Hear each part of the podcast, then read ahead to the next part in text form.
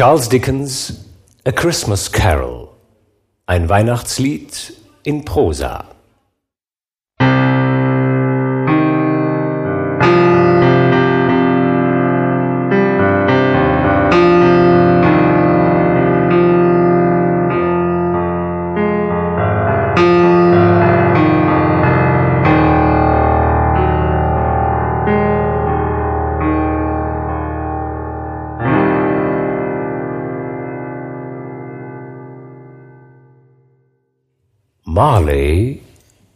War tot. Das gleich zu Anfang. Darüber besteht nicht der geringste Zweifel. Die Bestattungsurkunde war vom Geistlichen, vom Standesbeamten, vom Leichenbestatter und dem Hauptleidtragenden unterschrieben. Scrooge hatte sie unterzeichnet. Und Scrooges Name war auf der Börse für jede Sache gut, unter die er seine Unterschrift setzte. Der alte Marley war tot wie ein Türnagel. Wusste Scrooge, dass er tot war? Selbstverständlich, wie sollte er nicht?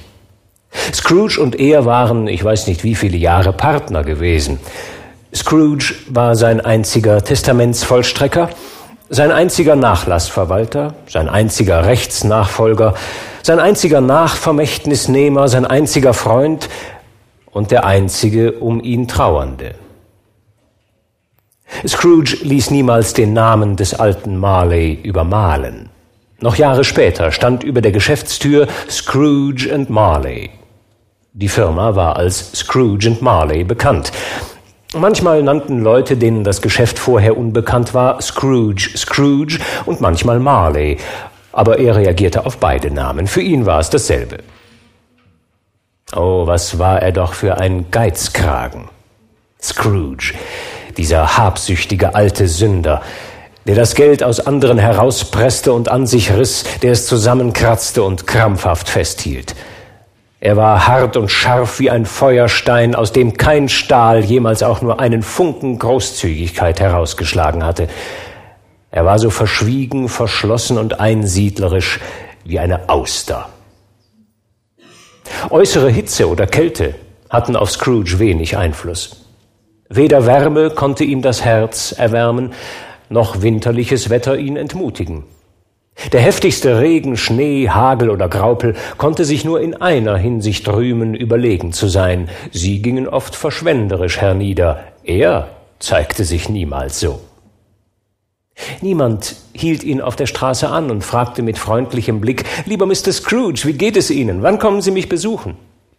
Kein Bettler flehte ihn an, ihm eine Kleinigkeit zu schenken. Kein Kind fragte ihn, wie spät es sei.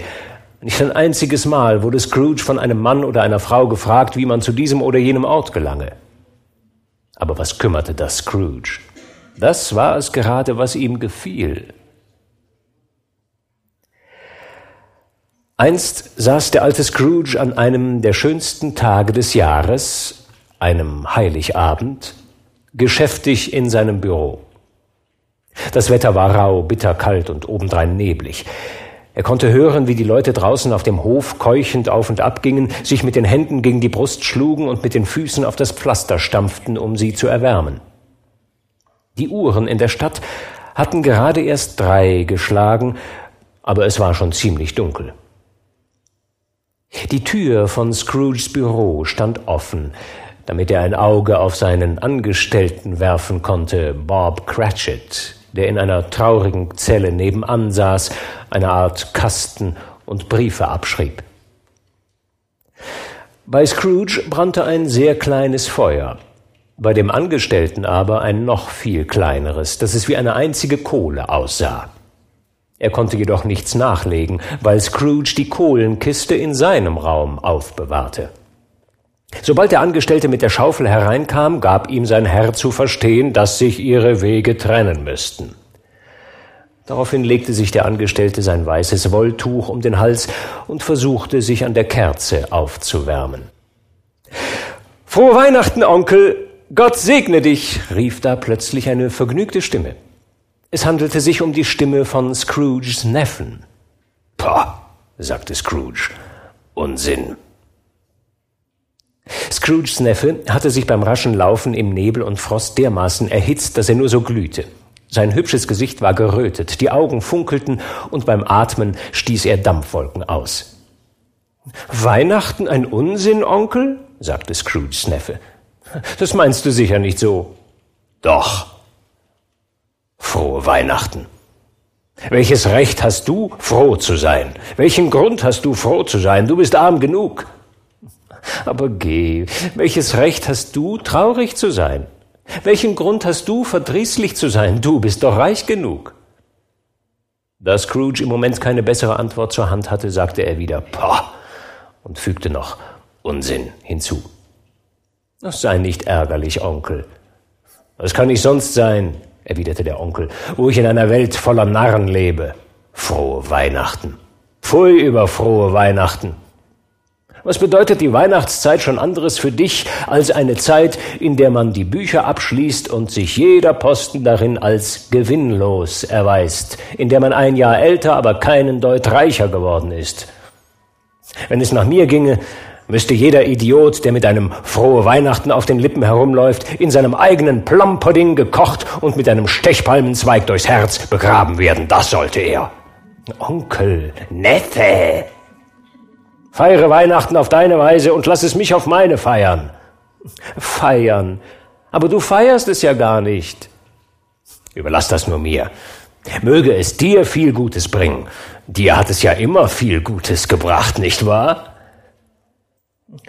Es gibt viele Dinge, Onkel, von denen ich Gutes hätte gewinnen können, aus denen ich allerdings keinen Nutzen gezogen habe. Weihnachten gehört dazu.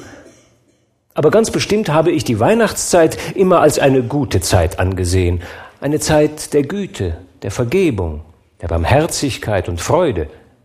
Die einzige Zeit im Lauf des Jahres, die ich kenne, in der Männer und Frauen einmütig ihre verschlossenen Herzen weit zu öffnen scheinen und an die Menschen neben sich zu denken, als ob sie wirklich Wandergefährten zum Grabe wären. Und deshalb, Onkel, glaube ich, obwohl sie mir niemals auch nur ein Gramm Gold oder Silber eingetragen hat, dass mir die Weihnachtszeit bisher immer Gutes gebracht hat und auch weiterhin bringen wird.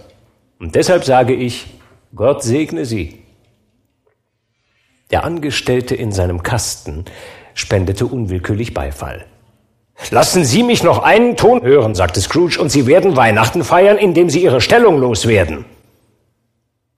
Und Sie sind ein recht gewaltiger Redner, Sir, fügte er wieder zu seinem Neffen gewandt hinzu. Ich wundere mich, warum du nicht ins Parlament gehst. Sei nicht ärgerlich, Onkel. Bitte komm morgen zu uns zum Essen. Scrooge sagte, dass er ihn ja, wahrhaftig, er sprach den ganzen Satz aus und sagte, dass er ihn erst an der Schwelle des Todes wiedersehen wolle. Guten Tag. Onkel, was hast du nur? Ich brauche wirklich nichts von dir. Ich verlange auch nichts von dir. Warum können wir nicht Freunde sein? Guten Tag. Es tut mir von ganzem Herzen leid, dass du so unnachgiebig bist. Wir haben doch nie miteinander Streit gehabt. Aber ich habe Weihnachten zu Ehren den Versuch gemacht und lasse mich auch nicht aus meiner Weihnachtsstimmung herausbringen. Und darum, frohe Weihnachten, Onkel. Guten Tag und ein glückliches neues Jahr. Guten Tag! Trotzdem verließ sein Neffe das Zimmer ohne ein böses Wort. An der äußeren Tür blieb er stehen, um dem Angestellten alles Gute zum Weihnachtsfest zu wünschen, der, so kalt ihm war, mehr Wärme hatte als Scrooge, denn er erwiderte die Wünsche herzlich. Ja, ist auch so ein Bursche, mein Angestellter, mit 15 Schilling pro Woche und Frau und Kindern und redet von frohe Weihnachten. Ich werde wohl noch nach Bethlehem ziehen. Bob Cratchit hatte, als er Scrooges Neffen hinausließ, zwei andere Personen hineingelassen. Es waren zwei stattliche Herren von angenehmem Äußeren, die nun, den Hut hatten sie abgenommen, in Scrooges Büro standen. Sie hielten Bücher und Papiere in der Hand und machten eine Verbeugung. Scrooge und Marley, nicht wahr? sagte einer der Herren und bezog sich auf seine Liste. Habe ich das Vergnügen, mit Mr. Scrooge oder mit Mr. Marley zu sprechen? Mr. Marley ist seit sieben Jahren tot, erwiderte Scrooge. Heiligabend. Er starb auf den Tag genau vor sieben Jahren. Oh, wir zweifeln nicht daran, dass seine Großzügigkeit von seinem überlebenden Partner fortgesetzt wird, sagte der Herr und zeigte seine Papiere vor. In dieser Festzeit, Mr. Scrooge, und er nahm eine Feder zur Hand, ist es mehr denn je wünschenswert, dass man für die Armen und Bedürftigen, die jetzt schwer zu leiden haben, eine Kleinigkeit zur Verfügung stellt. Vielen Tausenden fehlt es am allernötigsten. Hunderttausende entbehren die bescheidensten Annehmlichkeiten des Lebens, Sir. Gibt es keine Gefängnisse? fragte Scrooge. Oh, eine Menge Gefängnisse, sagte der Herr und legte die Feder wieder hin. Und die Armenhäuser? Sind sie noch in Betrieb? Ja, allerdings wünschte ich mir, ich könnte Nein sagen. Die Tretmühle und das Armengesetz sind auch noch voll wirksam? Beide nur zu sehr, Sir. Oh, ich fürchtete schon, nach dem, was Sie zuerst sagten, es wäre etwas geschehen, was Ihre nützliche Tätigkeit beendet hätte. Ich freue mich, das zu hören. Unter dem Eindruck, dass Sie der Mehrheit kaum christlichen Trost an Leib und Seele bieten, erwiderte der Herr, bemühen sich einige von uns, Geld zu sammeln, damit wir den Armen etwas zu essen und zu trinken sowie warme Kleidung kaufen können. Wir haben diese Zeit gewählt, weil gerade jetzt die Not am stärksten empfunden wird und der Überfluss Freude bereitet. Was darf ich für Sie einsetzen? Nichts, erwiderte Scrooge. Oh, Sie möchten ungenannt bleiben. Ich möchte allein gelassen werden. Da Sie mich fragen, was ich wünsche, meine Herren, ist das meine Antwort. Ich bereite mir selbst keine frohen Weihnachten und kann es mir auch nicht leisten, Faulenzer fröhlich zu machen. Ich unterstütze die Einrichtungen, die ich erwähnt habe. Sie kosten schon genug.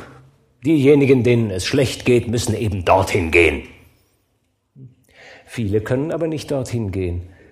Und viele würden lieber sterben. Wenn sie lieber sterben würden, dann sollten sie es tun und dadurch den Bevölkerungsüberschuss vermindern. Guten Tag, meine Herren.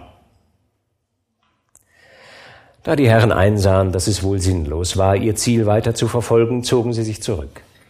Scrooge nahm seine Arbeit mit einer besseren Meinung von sich wieder auf und befand sich in einer gehobeneren Stimmung, als das sonst der Fall war. Endlich war die Stunde gekommen, das Büro zu schließen. Unwillig kletterte Scrooge von seinem Stuhl herab und bedeutete diese Tatsache stillschweigend dem wartenden Angestellten, der sofort die Kerze ausblies und den Hut aufsetzte. Sie möchten wahrscheinlich morgen frei haben, nehme ich an, sagte Scrooge.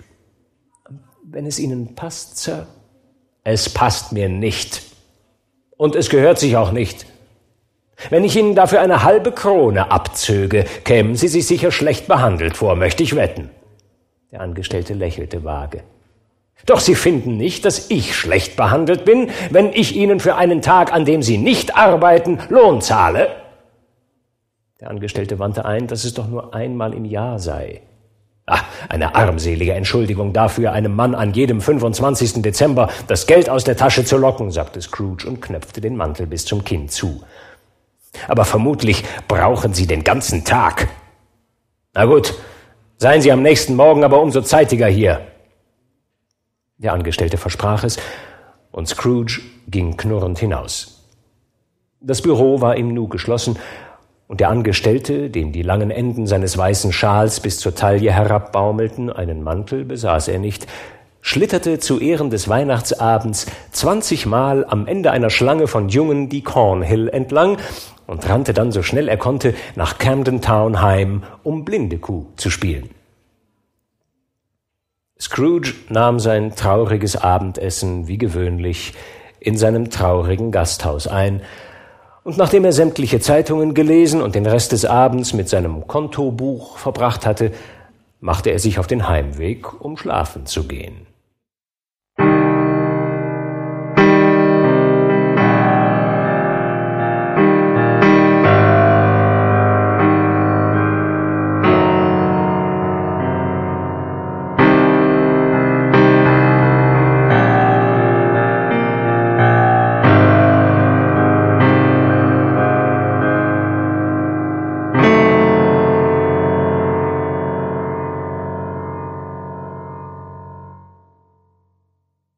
Bewohnte die Zimmer, die früher seinem verstorbenen Partner Jacob Marley gehört hatten.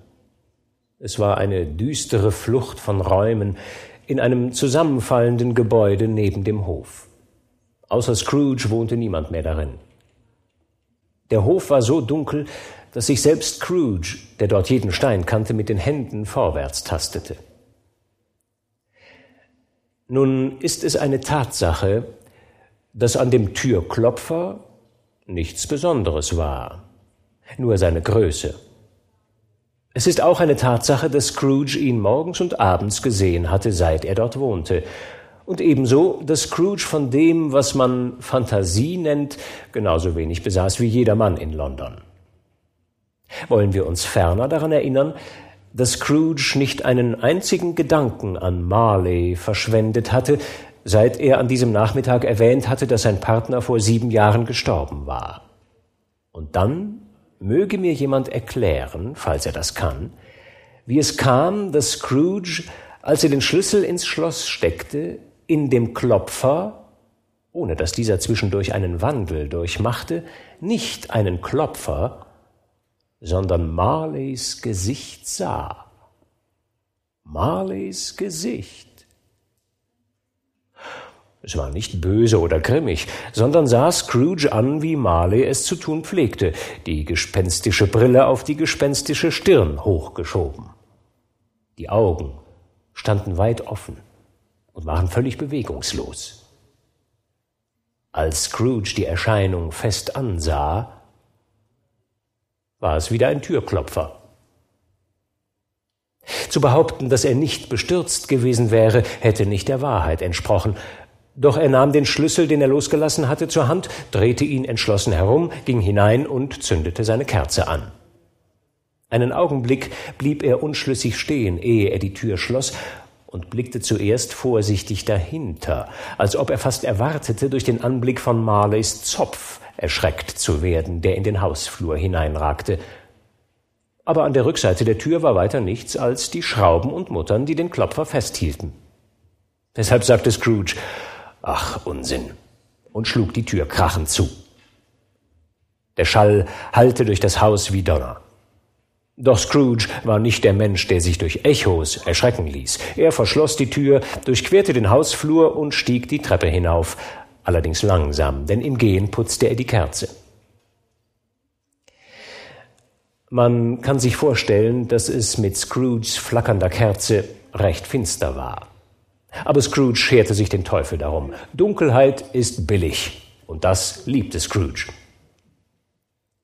Bevor er aber seine schwere Tür schloss, ging er durch alle Zimmer, um nachzusehen, ob alles in Ordnung sei. Die Erinnerung an das Gesicht war noch stark genug, um dies für angebracht zu halten. Wohnzimmer, Schlafzimmer, Rumpelkammer. Alles wie es sein sollte. Keiner unter dem Tisch, keiner unter dem Sofa. Ein kleines Feuer im Kamin, Löffel und Schüssel standen bereit, das kleine Töpfchen mit der Haferschleimsuppe, Scrooge hatte eine Erkältung, auf dem Kamineinsatz. Niemand unter dem Bett. Niemand im Schrank. Der Schlafrock hing in verdächtiger Weise an der Wand. Niemand in seinem Schlafrock. Ganz beruhigt machte er die Tür zu und schloss sich ein. Er schloss zweimal herum, was sonst nicht seine Gewohnheit war. Somit gegen Überraschungen gefeit, legte er die Krawatte ab, zog Schlafrock und Pantoffeln an und setzte die Nachtmütze auf. Dann nahm er vor dem Kamin Platz und aß seine Haferschleimsuppe. Als Scrooge nach dem Essen den Kopf auf dem Stuhl nach hinten legte, blieb sein Blick zufällig an einer nicht mehr benutzten Glocke hängen, die im Zimmer hing und zu einem längst vergessenen Zweck mit einem Zimmer im obersten Stockwerk des Gebäudes in Verbindung stand. Zu seiner großen Verwunderung und mit einer seltsamen, unerklärlichen Furcht sah er, als er dorthin blickte, dass die Glocke zu schwingen begann. Anfangs schwang sie so sacht, dass sie kaum einen Ton von sich gab, doch bald klang sie ganz laut, und alle Glocken im Haus stimmten ein. Und dann folgte ein rasselndes Geräusch tief unten, als ob jemand eine schwere Kette über die Fässer im Weinkeller schleppte. Und dann hörte Scrooge das Geräusch viel lauter auf den Fluren unten, dann die Treppe herauf und schließlich direkt auf seine Tür zukommen. Ach, Unsinn, sagte Scrooge. Doch dann verfärbte er sich, als es, ohne innezuhalten, durch die schwere Tür kam und vor seinen Augen ins Zimmer trat. Dasselbe Gesicht. Genau dasselbe. Marley. Mit seinem Zopf, der gewohnten Weste, den engen Hosen und Stiefeln. Eine Kette war um seine Taille gewunden. Sie war lang und schlang sich um ihn wie eine Schleppe. Sie bestand aus Geldkassetten, Schlüsseln, Vorhängeschlössern, Urkunden und schweren aus Stahl gearbeiteten Geldbörsen.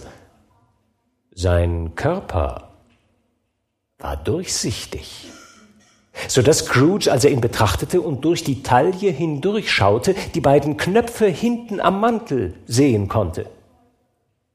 Obwohl er die durchdringende Wirkung von todkalten Augen spürte und genau das Gewebe des zusammengelegten Tuches, das um Kopf und Kinn gebunden war, erkennen konnte, war Scrooge noch skeptisch. Er kämpfte gegen seine Sinne an und als er sprach, war er bissig und kalt wie immer. Was soll das heißen? Was willst du bei mir? Viel. Marleys Stimme, kein Zweifel. Wer bist du? Frage mich, wer ich war. Na gut, wer warst du also? Zu Lebzeiten war ich dein Partner, Jacob Marley. Kannst du, kannst du dich setzen? Ja. Ja, dann setz dich.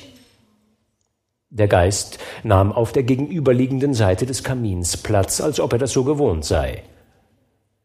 Du glaubst nicht an mich. Nein, sagte Scrooge. Die Wahrheit ist, dass er versuchte, forsch zu sein, um seine Angst zu unterdrücken, denn die Stimme des Gespenstes ging ihm durch Mark und Bein. Es lag auch etwas Furchtbares darin, dass das Gespenst von einer unterirdischen Atmosphäre umgeben war.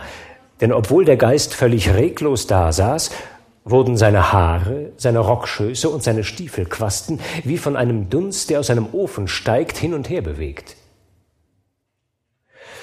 Siehst du diesen Zahnstocher? sagte Scrooge, indem er aus dem eben erwähnten Grund schnell zum Angriff überging, in dem Wunsch, den starren Blick des Geistes von sich abzulenken. Ja.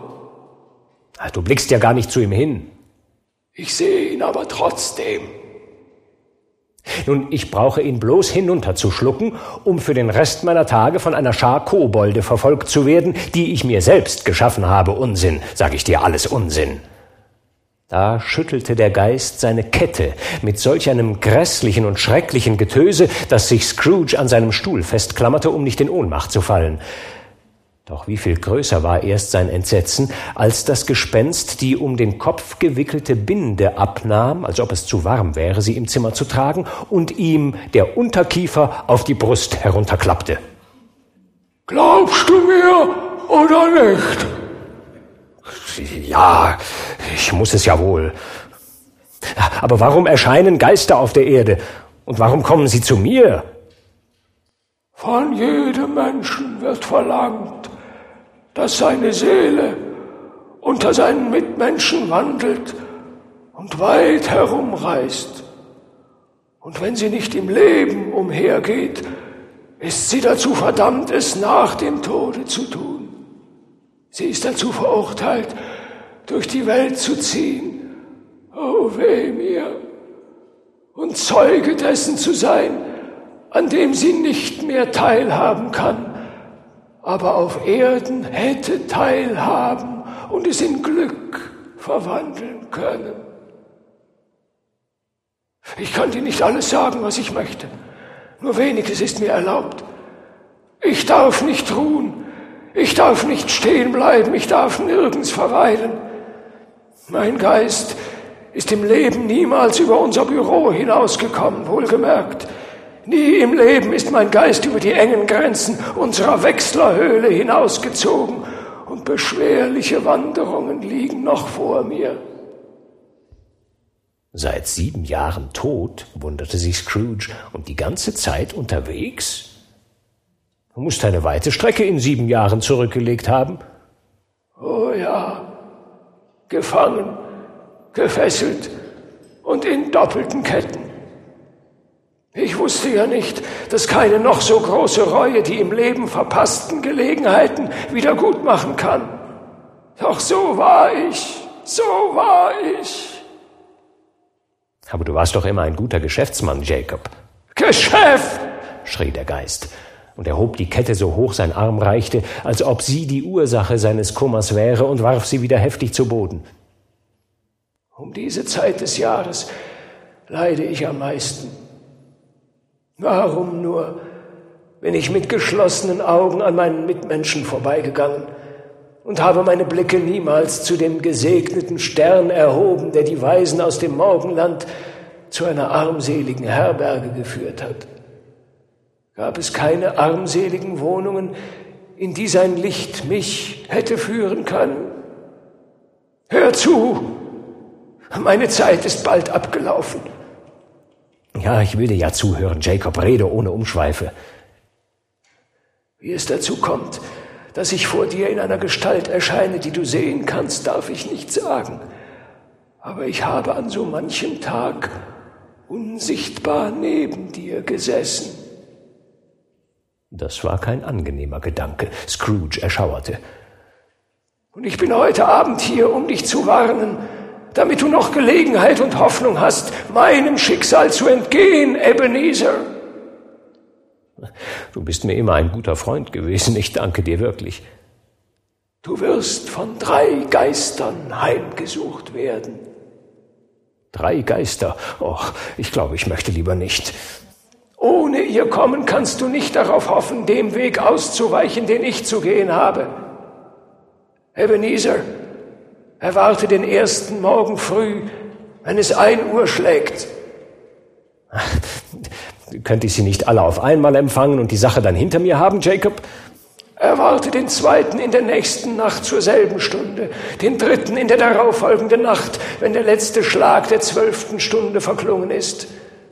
Schau mich an, denn du siehst mich nicht wieder. Und denk daran, um deinetwillen was zwischen uns vorgefallen ist. Nach diesen Worten nahm das Gespenst sein Tuch vom Tisch und band es wie zuvor um den Kopf. Scrooge merkte es an dem hellen Geräusch, das seine Zähne machten, als die Kiefer von der Binde zusammengefügt wurden. Die Erscheinung entfernte sich rückwärts gehend von ihm, und bei jedem Schritt öffnete sich das Fenster ein wenig mehr, so dass es weit offen stand, als das Gespenst es erreichte. Scrooge hörte von draußen verworrene Geräusche, unzusammenhängende Töne der Klage, schmerzliches, selbstanklagendes Jammern. Nachdem das Gespenst einen Augenblick gelauscht hatte, stimmte es in das Klagelied mit ein und schwebte in die kalte, dunkle Nacht hinaus. Scrooge, verwegen in seiner Neugier, schaute hinaus. Die Luft war von Gespenstern angefüllt, die in rastloser Eile hin und her wanderten und dabei stöhnten. Jedes von ihnen trug Ketten wie Marleys Geist. Scrooge hatte viele zu ihren Lebzeiten persönlich gekannt. Mit einem alten Geist in weißer Weste, der einen riesigen Geldschrank am Knöchel trug, war er ganz vertraut gewesen. Dieser schrie kläglich, weil er einer unglücklichen Frau mit einem Kind nicht helfen konnte, die er unten auf einer Türschwelle sitzen sah. Bei allen bestand das Elend offenbar darin, dass sie sich, um Gutes zu tun, in menschliche Angelegenheiten zu mischen versuchten, aber die Macht dazu für immer verloren hatten. Ob sich diese Geschöpfe in Nebel auflösten oder der Nebel sie einhüllte, konnte Scrooge nicht sagen, aber sie verschwanden mitsamt ihren geisterhaften Stimmen, und die Nacht wurde wieder so, wie sie auf seinem Nachhauseweg war. Poh, Unsinn, Scrooge schloss das Fenster. Er versuchte noch einmal Unsinn zu sagen, hielt aber bei der ersten Silbe inne. Und da er dringend der Ruhe bedurfte, ging er, ohne sich auszuziehen, ins Bett und schlief sofort ein.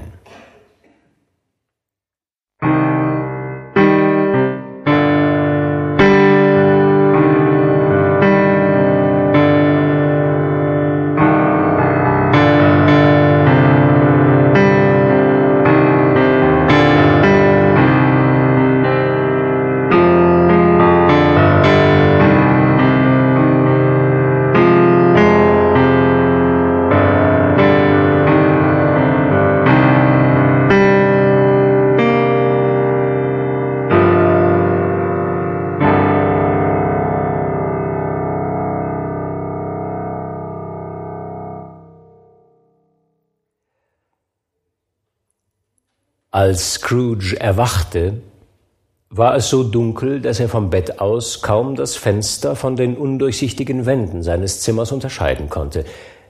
Er versuchte die Dunkelheit mit seinen Frettchenaugen zu durchdringen, als die Glocke einer Kirche in der Nachbarschaft vier Viertel schlug.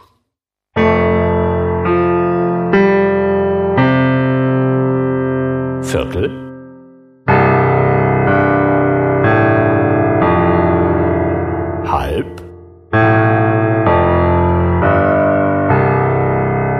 Dreiviertel.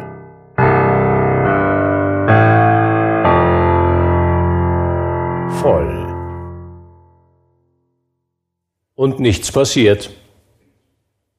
Das sagte Scrooge, bevor die Glocke die volle Stunde geschlagen hatte, was sie jetzt mit einem tiefen, dumpfen, hohlen, melancholischen Ton tat. In diesem Augenblick flammte Licht im Zimmer auf und die Vorhänge an seinem Bett wurden beiseite gezogen. Die Vorhänge, man stelle sich vor, wurden von einer Hand beiseite gezogen. Und Scrooge, der sich halb aufrichtete, sah sich dem unirdischen Besucher gegenüber, der sie zurückzog. Es war eine seltsame Gestalt, wie ein Kind, doch wiederum weniger einem Kind als einem alten Mann ähnlich. Sein Haar, das über Hals und Rücken herabhing, war weiß wie bei einem Greis, doch das Gesicht zeigte nicht eine Falte, und auf der Haut lag ein jugendlich frischer Hauch. Er hielt einen frischen grünen Stechpalmenzweig in der Hand, und in seltsamem Gegensatz zu diesem winterlichen Symbol war sein Gewand mit Sommerblumen besetzt. Doch das Sonderbarste an ihm war, dass von der Krone auf seinem Kopf ein klarer, greller Lichtstrahl ausging, durch den dies alles sichtbar wurde.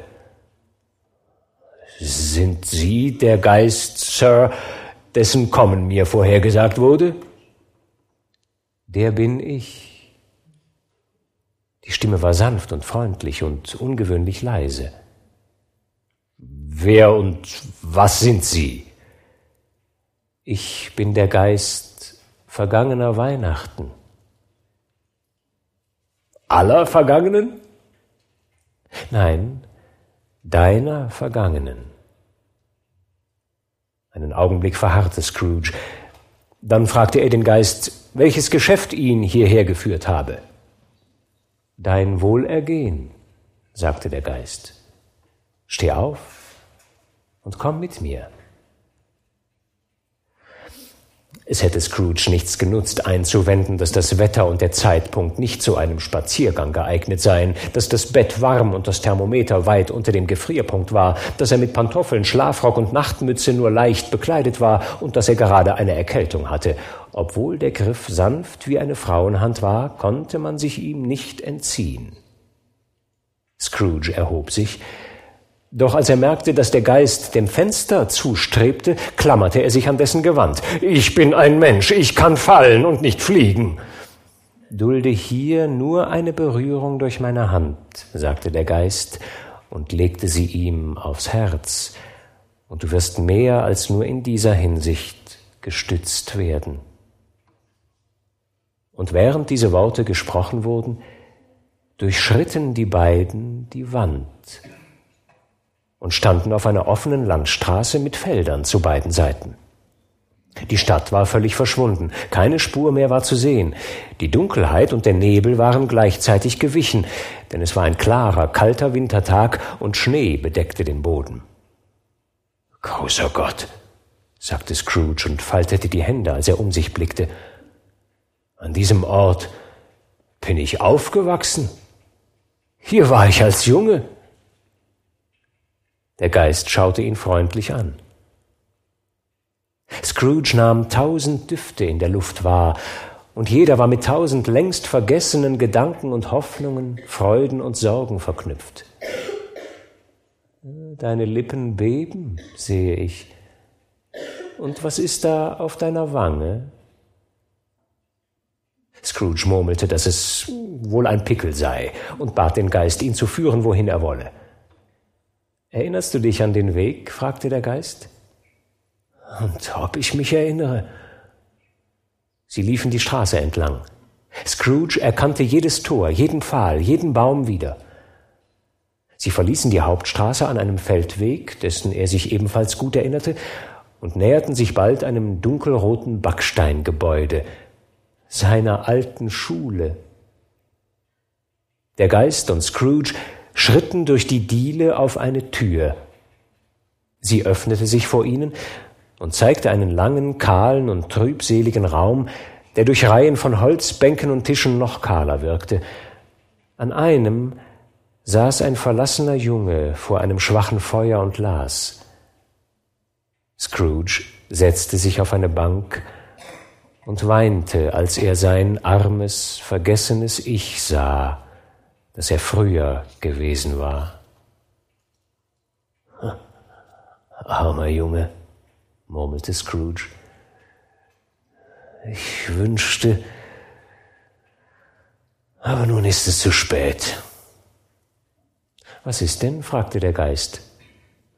Ach, nichts, nichts, Gestern Abend sang ein Junge ein Weihnachtslied vor meiner Tür. Ich hätte ihm vielleicht etwas geben sollen. Das ist alles. Der Geist lächelte nachdenklich. Wir wollen uns nun ein anderes Weihnachtsfest ansehen. Und bei diesen Worten wuchs Scrooges früheres Ich, und der Raum wurde dunkler und schmutziger. Die Fensterscheiben zerbrachen, Putz fiel von der Decke herab und die nackten Balken waren zu sehen. Wie dies alles geschah, wusste Scrooge nicht. Er wusste nur, dass er wieder allein dort war, während all die anderen Jungen zu fröhlichen Weihnachten nach Hause gegangen waren. Er las jetzt nicht, sondern ging verzweifelt auf und ab. Scrooge sah den Geist an und starrte gespannt zur Tür. Sie öffnete sich und ein kleines Mädchen, viel jünger als der Knabe, kam hereingestürzt, schlang die Arme um seinen Hals und küsste ihn immer wieder. Ich bin gekommen, dich nach Hause zu holen, lieber Bruder, sagte das Kind. Nach Hause, nach Hause und klatschte übermütig in die Hände. Nach Hause, kleine Fan? fragte der Junge. Ja, ein für allemal nach Hause, für immer und ewig nach Hause. Papa ist viel freundlicher, als er es sonst war. Dadurch ist es zu Hause jetzt wie im Himmel. Oh, wir wollen das ganze Weihnachtsfest zusammenbleiben und die schönste Zeit auf der ganzen Welt verleben. Sie klatschte in die Hände und lachte und stellte sich auf die Zehenspitzen, um ihn zu umarmen. Und dann begann sie mit kindlichem Eifer, ihn zur Tür zu zerren, und er schloss sich ihr mit unendlich frohem Herzen an. Sie war immer ein zartes Geschöpf, das ein Hauch hätte zugrunde richten können, sagte der Geist. Und sie hatte ein großes Herz. Ja, das hatte sie. Sie haben recht. Sie starb als verheiratete Frau, sagte der Geist, und hatte, glaube ich, auch Kinder. Ein Kind, erwiderte Scrooge. Ah, richtig, deinen Neffen. Scrooge schien sich unbehaglich zu fühlen und antwortete nur kurz Ja. Nun befanden sie sich in den Hauptverkehrsstraßen einer Stadt. Aus der Ausstattung der Geschäfte ging klar hervor, dass auch hier wieder Weihnachtszeit war. Der Geist blieb an der Tür zu einem bestimmten Geschäft stehen und fragte Scrooge, ob er sie kenne. Ob ich Sie kenne? Hier war ich als Lehrling. Sie gingen hinein. Beim Anblick eines alten Herrn mit einer gestrickten Wollmütze schrie Scrooge, das ist der alte Fezziwig! Gott segne ihn, der Fezziwig, wie er leibt und lebt. Der alte Fezziwig legte seine Feder hin und schaute auf die Uhr, die auf sieben zeigte. Er rieb sich die Hände, strich seine Weste glatt, schüttelte sich vor Lachen und rief mit seiner vergnügten, öligen, vollen und heiteren Stimme, Hey da, Ebenezer, Dick! Scrooges früheres Ich, das inzwischen zu einem jungen Mann herangewachsen war, eilte von seinem Mitlehrling begleitet herbei. Dick Wilkins, wahrhaftig, sagte Scrooge zum Geist. Mein Gott, der gute Dick, das ist er. Oh, er hat mich immer sehr gemocht. Armer Dick, oh du lieber Himmel. Hey Jungs, heute Abend wird nicht mehr gearbeitet. Es ist Weihnachten, Dick, Weihnachten, Ebenezer. Macht den Laden in Windeseile dicht, rief der alte Fezziwig und klatschte kräftig in die Hände. Räumt den Saal leer, Jungs, damit wir hier viel Platz haben. Hopp, hopp, Dick, auf, Ebenezer. Es war ihm nu getan. Alles, was nicht nied- und nagelfest war, wurde in die Winkel geschoben, der Fußboden gefegt, die Lampen geputzt, das Holz im Kamin nachgelegt und das Geschäft war bald ein so gemütlicher, warmer und heller Ballsaal, wie man ihn sich nur an einem Winterabend wünschen konnte. Herein kam ein Geiger mit einem Notenpult. Er kletterte auf das hohe Pult, baute sein Orchester auf und stimmte, dass man Bauchschmerzen bekam. Herein kam Mrs. Fezziwig, ein einziges breites Lächeln. Herein kamen die drei Mrs. Fezziwig, strahlend und liebenswert. Herein kamen die sechs jungen Verehrer, deren Herzen sie gebrochen hatten. Herein kamen alle jungen Männer und Frauen, die im Geschäft angestellt waren. Herein kam das Dienstmädchen mit ihrem Cousin, dem Bäcker. Herein kam die Köchin mit dem besten Freund ihres Bruders, dem Milchmann. Herein kamen sie alle, irgendwie so gut es ging. Und dann fingen sie an, zwanzig Paare auf einmal, Hände gereicht, halbe Drehung und entgegengesetzt zurück, durch die Reihen hindurch und wieder zurück, rundherum in verschiedenen Anordnungen. Haha!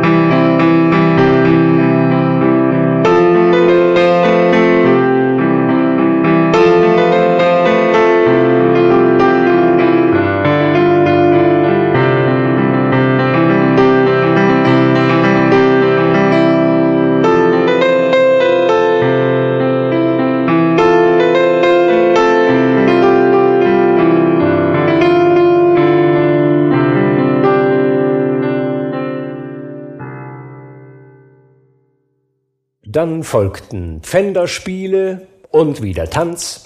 Dann gab es Kuchen und Glühwein, ein großes Stück kalten Braten und ein großes Stück gekochtes Fleisch. Es gab gefüllte Pasteten und eine Menge Bier. Doch der Höhepunkt des Abends kam nach dem Braten und Gekochten, als der alte Fezziwig vortrat, um mit Mrs. Fezziwig zu tanzen. Was sie betraf, so war sie in jedem Sinne des Wortes eine würdige Partnerin. Wenn das kein hohes Lob ist, nennen Sie mir ein höheres. Von Fezziwigs Waden aber schien ein Licht auszustrahlen. Sie leuchteten bei jeder Phase des Tanzes wie Monde. Und als der alte Fezziwig und seine Frau mit dem Tanz ganz durch waren, vor und zurück, beide Hände dem Partner, Verbeugung und Knicks, Drehung, Brücke und an den Platz zurück, machte Fezziwig einen so geschickten Kreuzsprung, dass er mit den Beinen zu zwinkern schien und kam, ohne zu taumeln, wieder auf die Füße.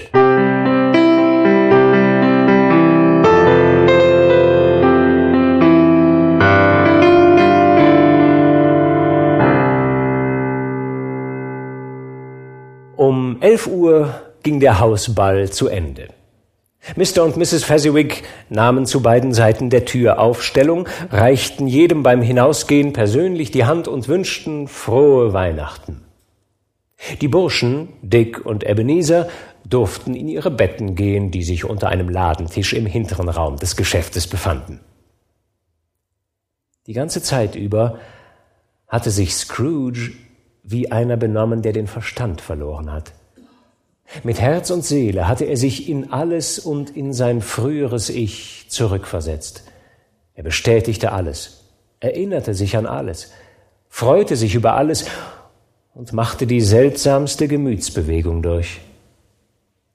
Erst jetzt, als sich die strahlenden Gesichter seines früheren Ichs und Dicks abwandten, fiel ihm wieder der Geist ein. Es ist so leicht, sagte der, die Dankbarkeit dieser einfachen Leute zu entfachen. So leicht, echote Scrooge. Er hat nicht mehr als ein paar Pfund eures irdischen Geldes ausgegeben, drei oder vier vielleicht. Aber das Glück, das er hervorruft, ist ebenso groß, als wenn es ihn ein Vermögen gekostet hätte. Scrooge schaute gedankenvoll vor sich hin. Was ist los? Fragte der Geist. Äh, nichts Besonderes. Ah, etwas doch, glaube ich.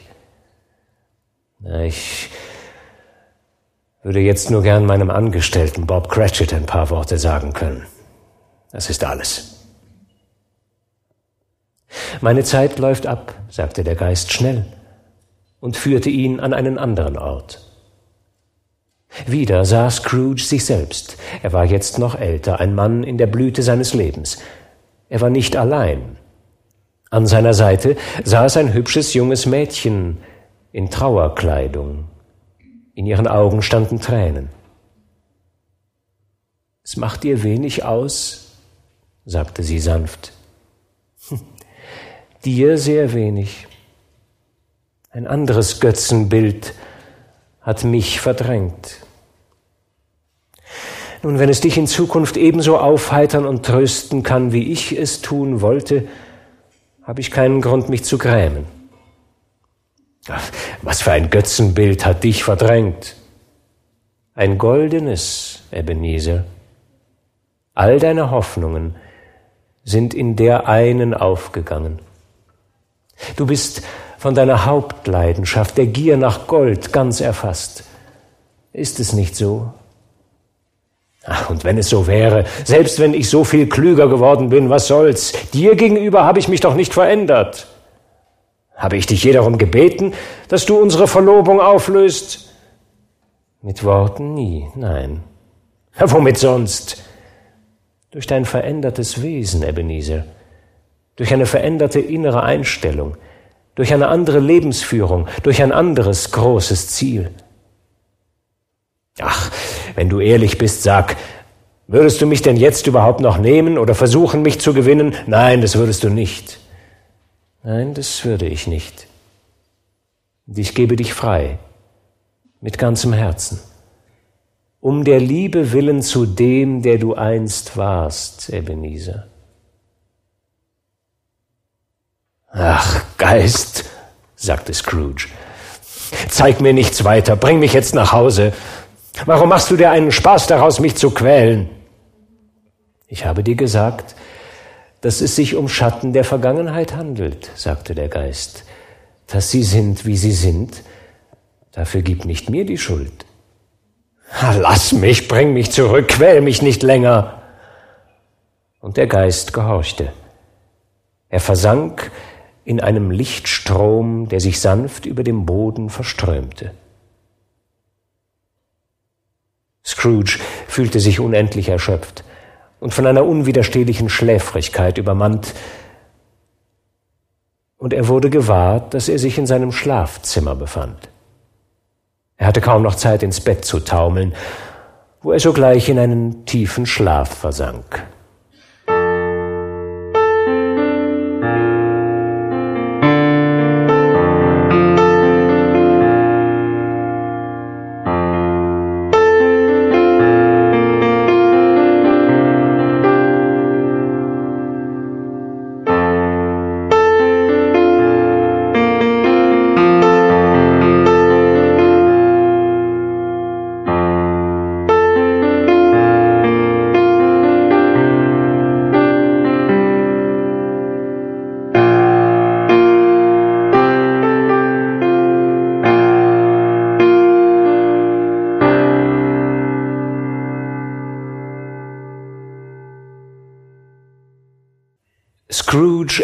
Erwachte in seinem eigenen Zimmer. Darüber bestand kein Zweifel. Aber es hatte eine überraschende Veränderung erfahren. Ein gespenstisches rötliches Licht war da. Wände und Decken waren so mit lebendem Grün behangen, dass sie wie ein richtiger Hain aussahen. Die frischen Blätter von Stechpalmen, Mistelzweigen und Efeu reflektierten das Licht, als ob dort viele kleine Spiegel verstreut wären, und eine so mächtige Flamme loderte im Kamin, wie Scrooge sie selbst zu Marleys Zeiten nicht erlebt hatte. Und auf dem Fußboden waren Truthähne, Gänse, Wild, Ketten von Würsten, Pasteten, Plumpuddings und andere Weihnachtsgerichte zu einer Art Thron aufgebaut. Und auf diesem Thron saß behaglich ein lustiger, wunderbar anzusehender Riese, der eine brennende Fackel in der Form eines Füllhorns trug und sie hoch, ganz hoch hielt, um ihren Schein auf Scrooge zu werfen. Komm her, rief der Geist, komm her und lerne mich besser kennen, Mann. Ich bin der Geist der diesjährigen Weihnacht. Sieh mich an, so etwas wie mich hast du noch nicht gesehen. Nie, sagte Scrooge zur Antwort. Hast dich nie mit den Mitgliedern meiner Familie abgegeben? Ich glaube nicht, sagte Scrooge. Hast du viele Brüder, Geist? Mehr als 1800. Oh, eine schrecklich große Familie, für die zu sorgen ist, murmelte Scrooge. Der Geist der diesjährigen Weihnacht erhob sich. Äh, Geist, sagte Scrooge, führe mich, wohin du willst. Gestern Nacht ging ich gezwungenermaßen mit und bekam eine Lehre, die jetzt noch nachwirkt. Wenn auch du mich etwas lehren sollst, lass mich heute den Nutzen daraus ziehen. Fass meinen Umhang an. Scrooge tat, wie ihm geheißen, und hielt sich fest. Stechpalme, Mistel, Truthähne, Gänse, Wild, Geflügel, Würste, Austern, Pasteten, Puddings, Obst und Punsch, alles verschwand sofort, auch das Zimmer, das Feuer, und sie standen am Weihnachtsmorgen auf den Straßen der Stadt. Vielleicht war es das Vergnügen, das der gute Geist daran hatte, seine Macht zu beweisen, oder aber sein freundliches, herzliches Wesen sowie sein Mitgefühl mit allen Armen, das ihn direkt zu Scrooges Angestellten führte, denn dorthin ging er und nahm Scrooge mit, der sich an seinem Umhang festhielt. Auf der Türschwelle blieb der Geist lächelnd stehen, um Bob Cratchits Wohnung mit den Tropfen seiner Fackel zu segnen. Mrs. Cratchit, herausgeputzt in einem schon zweimal gewendeten Kleid, das aber reich mit Borten verziert war, deckte den Tisch unterstützt von Belinda Cratchit, der zweitältesten Tochter, während Master Peter Cratchit mit einer Gabel in den Topf mit den Kartoffeln stach. Und nun kamen zwei jüngere Cratchits, ein Junge und ein Mädchen hereingestürmt und schrien, sie hätten vor dem Bäckerladen eine Gans gerochen und sofort gewusst, dass es ihre sei. Sie schwelgten in dem Gedanken an Salbeiblätter mit Zwiebeln, tanzten um den Tisch herum und himmelten Master Peter Cratchit an. Wo bleibt nur euer lieber Vater? sagte Mrs. Cratchit. Und euer Bruder, Klein Tim. Und kam Martha letztes Jahr zu Weihnachten nicht auch eine halbe Stunde zu spät? Hier ist Martha, Mutter, sagte ein Mädchen, das bei diesen Worten eintrat. Ach, warum in Gottes Namen kommst du nur so spät, mein liebes Kind? sagte Mrs. Cratchit, küsste sie ein Dutzend Mal und nahm ihr mit geschäftigem Eifer Schal und Häubchen ab. Ah, wir hatten gestern Abend noch so viel fertig zu machen und mussten heute früh aufräumen, Mutter. Naja, es macht ja nichts. Nun bist du ja endlich da. Setz dich ans Feuer, mein Liebes, und wärm dich auf. Gott segne dich. Nein, nein, Vater kommt, riefen die beiden jüngeren Cratchits, die immer überall waren. Versteck dich, Martha, versteck dich. Martha versteckte sich, und herein kam Bob Cratchit, der Vater. Seine fadenscheinige Kleidung war gestopft und gebürstet worden, damit sie ein bisschen feiertäglich aussähe und auf seinen Schultern saß der kleine Tim. Armer kleiner Tim. Er trug eine winzige Krücke, und seine Gliedmaßen wurden von Eisenschienen gestützt. Na, wo ist denn unsere Martha? rief Bob Cratchit und schaute sich um. Kommt nicht, sagte Mrs. Cratchit. Kommt nicht, sagte Bob, und seine gehobene Stimmung sank plötzlich, denn er war den ganzen Weg von der Kirche her Tims Vollblutpferd gewesen und nach Hause getrabt. Kommt nicht zu Weihnachten?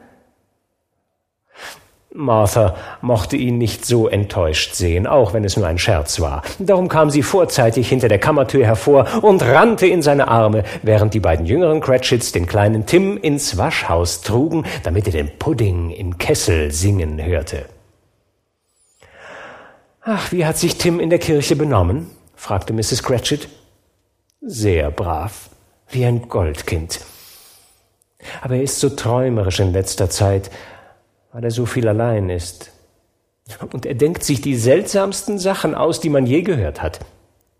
Auf dem Heimweg sagte er zu mir, er hoffe, dass ihn die Leute in der Kirche gesehen haben, weil er ein Krüppel ist, und dass es für sie gut sei, sich am Christtag an den zu erinnern, der Lahme gehen und Blinde sehen gemacht hat. Bobs Stimme zitterte, als er das erzählte, und zitterte noch mehr, als er sagte, dass der kleine Tim allmählich stark und kräftig werde. Master Peter Cratchit und die beiden überall zu findenden Cratchits brachen auf, die Gans zu holen, mit der sie bald in feierlichem Zug zurückkehrten. Es entstand ein solcher Tumult, dass man hätte meinen können, eine Gans sei der seltenste aller Vögel, ein gefiedertes Wunder, und in Wirklichkeit war sie auch so etwas in diesem Haus. Mrs. Cratchit machte die Bratensoße, Master Peter stampfte die Kartoffeln, Martha wischte die angewärmten Teller ab, Bob setzte den kleinen Tim neben sich an ein Eckchen des Tisches, und endlich wurde aufgetragen und das Tischgebet gesprochen. Ihm folgte eine atemlose Pause, als Mrs. Cratchit bedächtig am Tranchiermesser entlang sah und sich anschickte, es in die Gänsebrust zu stoßen. Aber als sie es tat, und die lang erwartete Füllung hervorquoll, entstand rings um die Tafel ein Gemurmel des Entzückens, und selbst der kleine Tim hieb, von den beiden jüngeren Cratchits angesteckt, mit dem Griff seines Messers auf den Tisch und rief ein schwaches Hurra! Noch nie hatte es solch eine Gans gegeben. Bob sagte, er glaube nicht, dass jemals so eine Gans gebraten worden sei. Ihre Zartheit und Schmackhaftigkeit, ihre Größe, ihr Fett waren der Gegenstand allgemeiner Bewunderung. Durch Apfelsoße und Stampfkartoffeln ergänzt, ergab sie eine geradezu fürstliche Mahlzeit für die ganze Familie. Und dann der Pudding. Mrs. Cratchit, vor Erregung rot und stolz lächelnd, kam mit dem Pudding herein, der wie eine gesprenkelte Kanonenkugel aussah, hart und fest, von den Flammen eines 32. Liters Brandy umzüngelt und oben mit einem weihnachtlichen Stechpalmenzweig geschmückt. Oh, welch ein herrlicher Pudding! Bob erklärte, das sei das größte Kochkunststück, das Mrs. Cratchit seit ihrer Heirat geliefert habe. Endlich war die Mahlzeit beendet, der Tisch abgeräumt, der Herd gefegt und das Feuer geschürt. Äpfel und Apfelsinen wurden auf den Tisch gestellt und eine Schaufel voll Kastanien ins Feuer geschüttet. Dann setzte sich die ganze Familie Cratchit um den Herd und Bob sagte, Frohe Weihnachten uns allen, meine Lieben. Gott segne uns. Was die ganze Familie wiederholte. Gott segne uns, einen jeden von uns, sagte der kleine Tim als letzter von allen. Und es lebe Mr. Scrooge, sagte Bob. Scrooge blickte verwirrt auf, als er seinen Namen gerufen hörte. Ja, ich trinke auf das Wohl von Mr. Scrooge, dem Spender dieses Festes.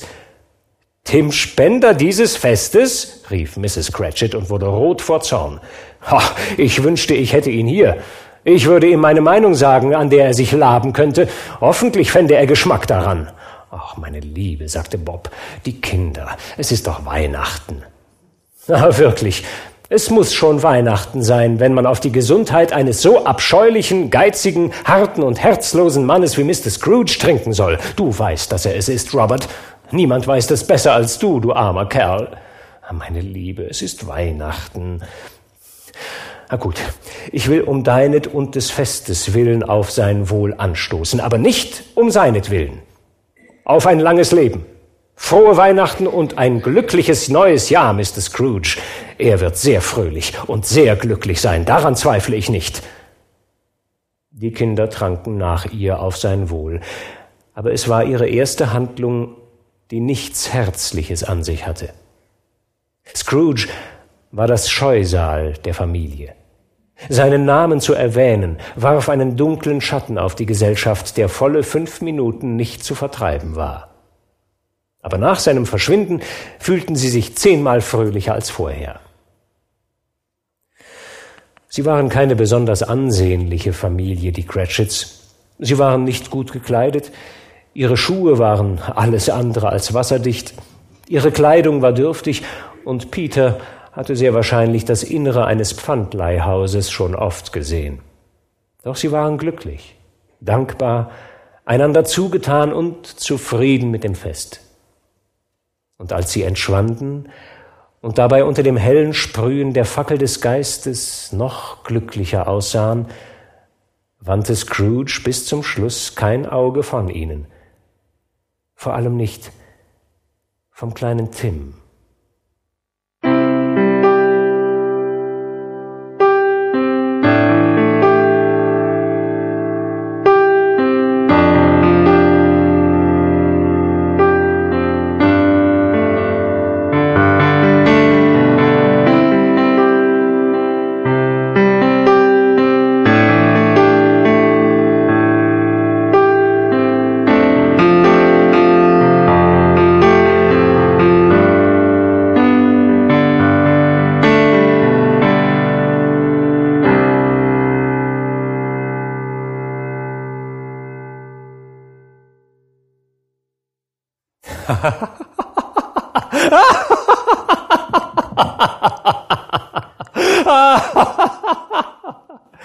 Es war eine große Überraschung für Scrooge, alsbald ein herzliches Lachen zu hören.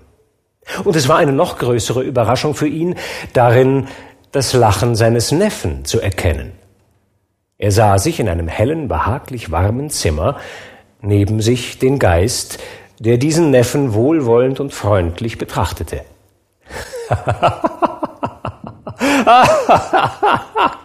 er sagte tatsächlich, Weihnachten wäre Unsinn, so wahr ich lebe, schrie Scrooges Neffe, und er glaubt es auch noch. Er sollte sich wirklich schämen, Fred, sagte Scrooges Nichte empört. Ach, er ist ein komischer alter Kauz, das stimmt, und nicht so angenehm, wie er sein könnte. Doch seine Fehler bestrafen ja nur ihn selbst, und ich habe nichts gegen ihn vorzubringen. Ach, ich kann ihn nicht ausstehen, bemerkte Scrooges Nichte. Ihre Schwestern und all die anderen Damen der Runde brachten dieselbe Meinung zum Ausdruck. Mir tut er bloß leid. Ich könnte ihm wirklich nicht böse sein, selbst wenn ich wollte. Wer leidet denn unter seinen Grillen? Immer nur er selbst. Zum Beispiel hat er sich in den Kopf gesetzt, dass er uns nicht leiden kann und kommt nicht zu uns zum Essen. Was ist das Ergebnis? Er verpasst nicht viel bei dem Essen. ah, ich denke doch, er hat ein sehr gutes Essen verpasst, unterbrach ihn Scrooges Nichte. Alle sagten dasselbe, und man musste sie als sachverständige Richter anerkennen, weil sie die Mahlzeit bereits hinter sich hatten und mit dem Nachtisch bei Kerzenschein um den Kamin herum saßen. Nun, ich freue mich, das zu hören, sagte Scrooges Neffe. Was sagst du dazu, Topper? Topper hatte offensichtlich ein Auge auf eine der Schwestern von Scrooges Nichte geworfen, denn er antwortete, ein Junggeselle hat kein Recht zu diesem Thema eine Meinung zu äußern. Woraufhin die Schwester von Scrooges Nichte, die Dralle mit dem Spitzentuch, nicht die mit den Rosen, errötete. Ich wollte ja nur sagen, fuhr Scrooges Neffe fort, die Folge davon, dass er uns nicht leiden mag und nicht fröhlich mit uns zusammen sein will, ist, wie ich glaube, dass er ein paar vergnügte Augenblicke verpasst, die ihm nichts schaden würden. Ach, soll er über Weihnachten schimpfen, bis er stirbt, aber ich fordere ihn heraus, wenn ich Jahr für Jahr gut gelaunt zu ihm gehe und sage, Onkel Scrooge, wie geht's dir? Und sollte ich ihn nur dazu bewegen, seinem armen Angestellten einmal fünfzig Pfund dazulassen, so ist das auch schon etwas. Nach dem Tee machten sie Musik. Denn sie waren eine musikalische Runde und wussten, was sie taten, wenn sie einen Rundgesang oder ein mehrstimmiges Lied anstimmten, besonders Topper, der im Bass brummen konnte wie nur einer.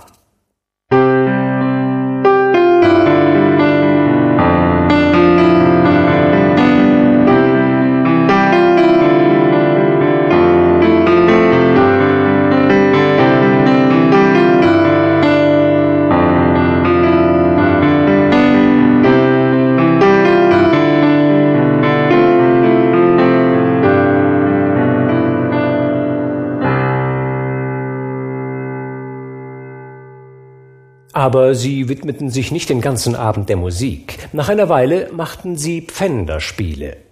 Ach nein, halt, da war zuerst das blinde Kuhspiel natürlich. Und ich glaube ebenso wenig, dass Topper wirklich blind war, wie ich glaube, dass er Augen in den Stiefeln hatte. Er wusste stets, wo sich die dralle Schwester befand. Nie fing er einen anderen, er wollte gar keinen anderen fangen. Jetzt kommt ein neues Spiel dran, sagte Scrooges Neffe. Es heißt Ja und Nein. Ich denke mir etwas aus und ihr müsst herausfinden, was es ist, wobei ich nur mit Ja und Nein auf eure Fragen antworten darf. Okay? Los geht's.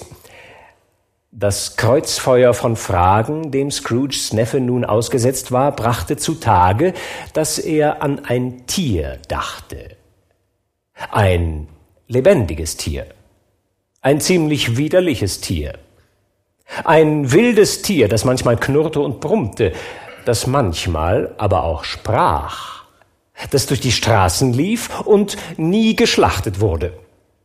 Es war kein Pferd, kein Esel, keine Kuh, kein Bulle, kein Tiger, kein Hund, kein Schwein, keine Katze und kein Bär. Bei jeder weiteren Frage, die ihm gestellt wurde, brach er in schallendes Gelächter aus und amüsierte sich so köstlich, dass er vom Sofa aufstehen und mit den Füßen stampfen musste. Und endlich rief die dralle Schwester, die in einen ähnlichen Zustand geriet, Ich hab's! Ich weiß, was es ist, Fred! Ich weiß, was es ist! Na, was ist es denn? Es ist dein Onkel Scrooge! Und der war es auch wirklich. Ach, sagte Fred, es wäre undankbar, nicht auf sein Wohl zu trinken. Hier steht gerade ein Glas Glühwein und so sage ich, auf Onkel Scrooge. Na gut, auf Onkel Scrooge, riefen alle. Frohe Weihnachten und ein glückliches neues Jahr dem alten Mann, wie immer er auch sein möge, sagte Scrooges Neffe. Er wollte meinen Wunsch zwar nicht annehmen, aber er soll ihn trotzdem haben. Auf Onkel Scrooge! Onkel Scrooge war es unmerklich so froh und leicht ums Herz geworden, dass er der Gesellschaft, die ihn nicht wahrnahm, gern auch zugetrunken und in einer unhörbaren Rede gedankt hätte. Doch schon war die ganze Szene verschwunden, mit dem Hauch des letzten Wortes seines Neffen, und er und der Geist befanden sich schon wieder auf Reisen. Sie sahen viel und gingen weit und besuchten viele Häuser, und überall fand sich ein glücklicher Ausklang. Der Geist stand neben Krankenbetten, und die Menschen waren fröhlich. Bei Leuten, die in fremden Ländern lebten, und sie waren der Heimat nahe. Im Armenhaus, im Gefängnis, an jeder Zufluchtsstätte des Elends hinterließ der Geist seinen Segen und unterwies Scrooge in seiner Lehre. Es war eine lange Nacht, wenn es überhaupt nur eine Nacht war. Es war auch seltsam, dass der Geist, während Scrooge äußerlich unverändert blieb, allmählich sichtbar älter wurde. Scrooge hatte diesen Wandel bemerkt, sich aber nie dazu geäußert, bis sie ein Kinderfest zum Dreikönigsabend verließen und er feststellte, dass das Haar des Geistes grau geworden war. Ist das Leben eines Geistes so kurz? fragte Scrooge. Mein Leben auf dieser Erde ist sehr kurz, erwiderte der Geist. Es geht heute Nacht zu Ende. Heute Nacht? Heute um Mitternacht, ja. Horch, die Zeit rückt näher. Und in diesem Augenblick schlugen die Glocken dreiviertel zwölf. Verzeih mir, wenn ich nicht das Recht habe zu fragen, sagte Scrooge und betrachtete unverwandt den Umhang des Geistes, aber ich sehe dort etwas Seltsames, was nicht zu dir gehört und unter deinem Saum hervorlugt. Aus den Falten seines Umhangs holte der Geist der diesjährigen Weihnacht zwei Kinder hervor, erbärmliche, hässliche, elende Wesen. Sie knieten zu seinen Füßen und klammerten sich an sein Gewand. Mensch, sieh her, rief der Geist. Es waren ein Junge und ein Mädchen, gelb, mager, zerlumpt, finster und verwildert. Scrooge fuhr entsetzt zurück. Sind das deine Kinder, Geist? Nein, es sind Kinder der Menschen. Sie klammern sich an mich und flehen ihre Väter um Hilfe an. Dieser Junge heißt Unwissenheit und dieses Mädchen heißt Not. Schau sie dir beide gut an. Auf ihren Stirnen steht geschrieben jüngstes Gericht, solange die Schrift nicht gestrichen wird. Haben Sie, haben Sie keine Zuflucht, keine Hilfe? Gibt es keine Gefängnisse? sagte der Geist und wandte sich mit Scrooges eigenen Worten das letzte Mal an ihn. Gibt es keine Arbeitshäuser? Da schlug die Uhr zwölf. Scrooge drehte sich nach dem Geist um und erblickte ihn nicht mehr.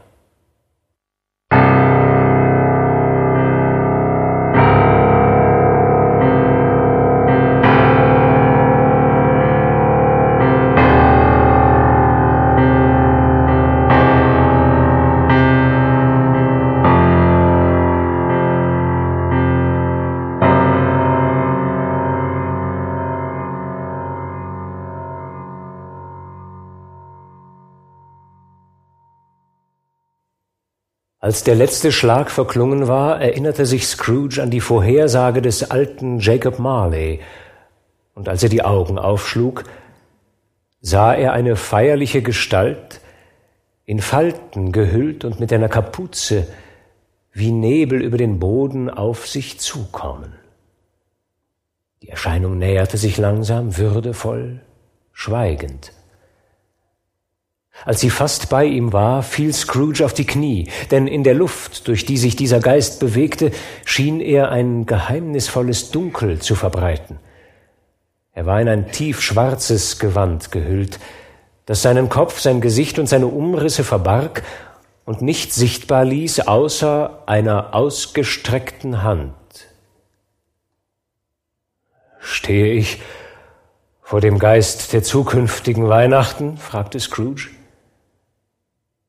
Der Geist gab keine Antwort, wies aber mit der Hand nach vorn. O Geist der Zukunft, sagte Scrooge, ich fürchte dich mehr als jedes Gespenst, das ich bisher gesehen habe. Da ich aber annehme, dass es deine Absicht ist, mir Gutes zu tun, und da ich hoffe, noch ein wenig weiter zu leben, um ein anderer Mensch zu werden als der, der ich war, bin ich bereit, dir zu folgen. Aber willst du mir nichts sagen? Der Geist gab keine Antwort. Die Hand zeigte geradeaus. Führe mich, sagte Scrooge. Die Nacht geht schnell zu Ende und ich weiß, dass die Zeit kostbar für mich ist. Führe mich, Geist. Sie schienen nicht die Stadt zu betreten, die Stadt schien sich vielmehr um sie herum zu erheben und sie zu umfassen aber sie befanden sich in deren Herzen, auf der Börse, unter den Kaufleuten. Der Geist blieb neben einem Grüppchen Geschäftsleuten stehen. Da Scrooge bemerkte, dass die Hand auf diese deutete, näherte er sich ihnen, um ihrem Gespräch zu lauschen.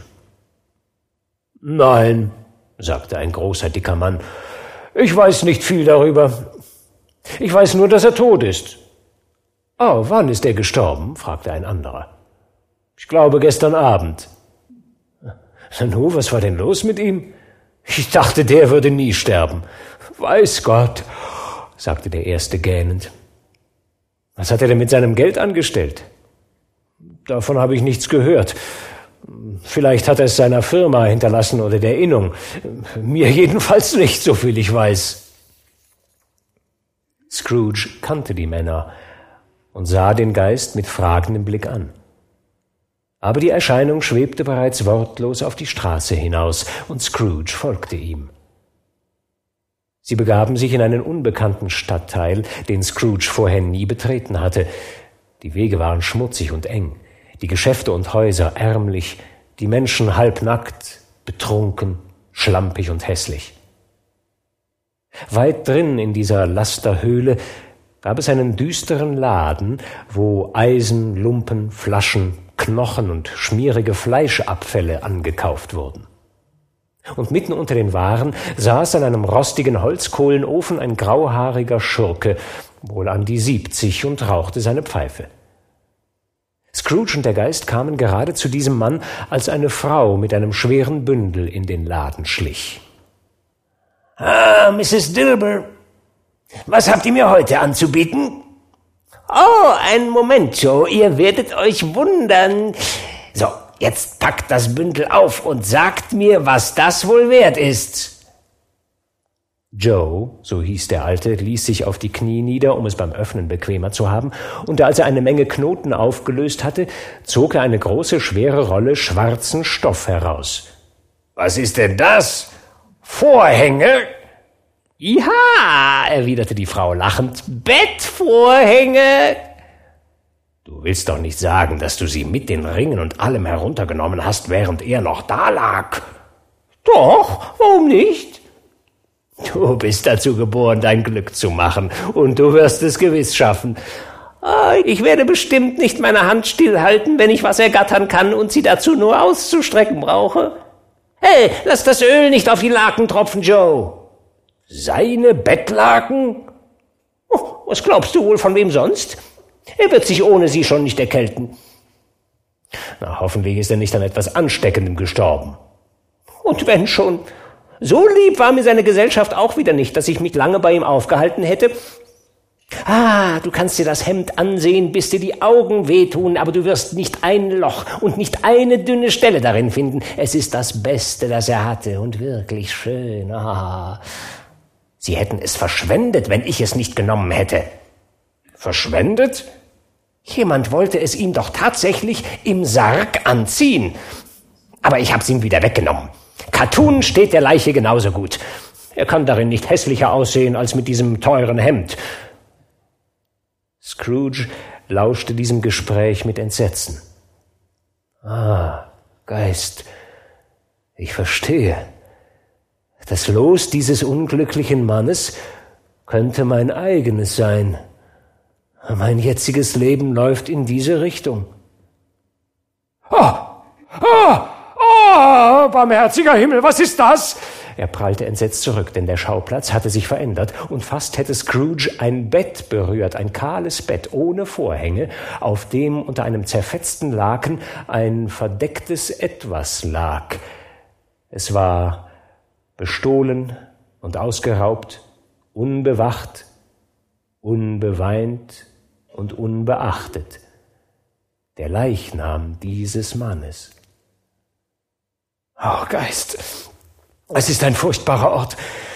Wenn ich ihn verlasse, werde ich die Lehre, die er mir erteilt, nicht vergessen, glaub mir. Aber jetzt lass uns gehen. Ah, das ist ein, ein fürchterlicher Ort. Lass uns gehen, ich bitte dich. Oder dieses düstere Zimmer wird mir stets vor Augen stehen. Der Geist führte ihn wortlos durch etliche Straßen, die Scrooge wieder vertraut waren, und sie betraten endlich das Haus des armen Bob Cratchit, die Wohnung, die er schon einmal besucht hatte, und fanden die Mutter mit den Kindern um das Feuer geschart, still, sehr still. Die geräuschvollen kleinen Cratchits waren so still wie Statuen in einer Ecke, und sahen zu Peter auf, der ein Buch vor sich hatte, eine Bibel. Die Mutter und ihre Töchter waren mit Nähen beschäftigt. Aber wo war Klein Tim? Die Mutter legte ihre Arbeit auf den Tisch und hob die Hand vors Gesicht. Ach, die Farbe greift meine Augen an, sagte sie. Armer kleiner Tim. Jetzt geht es schon wieder besser. Das Kerzenlicht ist nicht gut für meine Augen. Und ich möchte nicht, dass Vater meine roten Augen sieht, wenn er nach Hause kommt. Es muss bald soweit sein, oder? Ich glaube, Mutter, antwortete Peter und klappte sein Buch zu. An den letzten Abenden ist Vater etwas langsamer als sonst gelaufen. Ich weiß noch, wie er mit wie er mit dem kleinen Tim auf den Schultern gelaufen ist. Immer sehr schnell. Und er war auch leicht zu tragen. Und sein Vater hat ihn so geliebt, dass es keine Mühe für ihn war, gar keine Mühe. Ach, da ist euer Vater an der Tür. Sie eilte ihm entgegen. Und Bob Cratchit mit seinem Wollschal, er brauchte ihn, der arme Kerl kam herein. Sein Tee stand für ihn auf dem Kamin einsatzbereit und alle bemühten sich, ihn am besten zu bedienen. Dann kletterten die beiden jungen Cratchits auf seine Knie und lehnten ihre kleinen Wangen an sein Gesicht, als wollten sie sagen, Mach dir nichts draus, Vater, gräme dich nicht. Bob versuchte fröhlich mit ihnen zu sein und sprach freundlich mit der ganzen Familie. Er betrachtete die Arbeit auf dem Tisch und lobte den Fleiß und die Geschwindigkeit von Mrs. Cratchit und den Mädchen. Sie würden lange vor Sonntag fertig sein, sagte er. Sonntag. Du warst also heute dort, Robert? fragte seine Frau. Ja, meine Liebe. Ich wünschte, du hättest auch gehen können. Es hätte dir gut getan, zu sehen, wie grün die Stelle ist.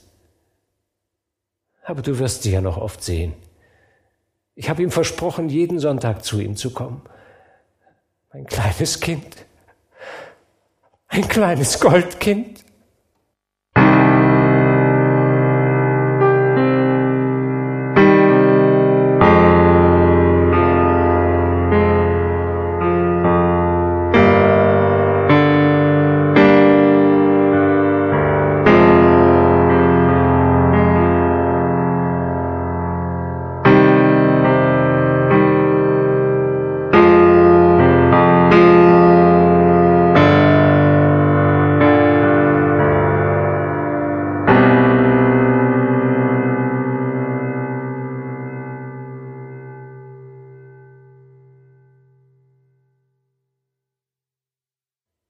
Geist, sagte Scrooge,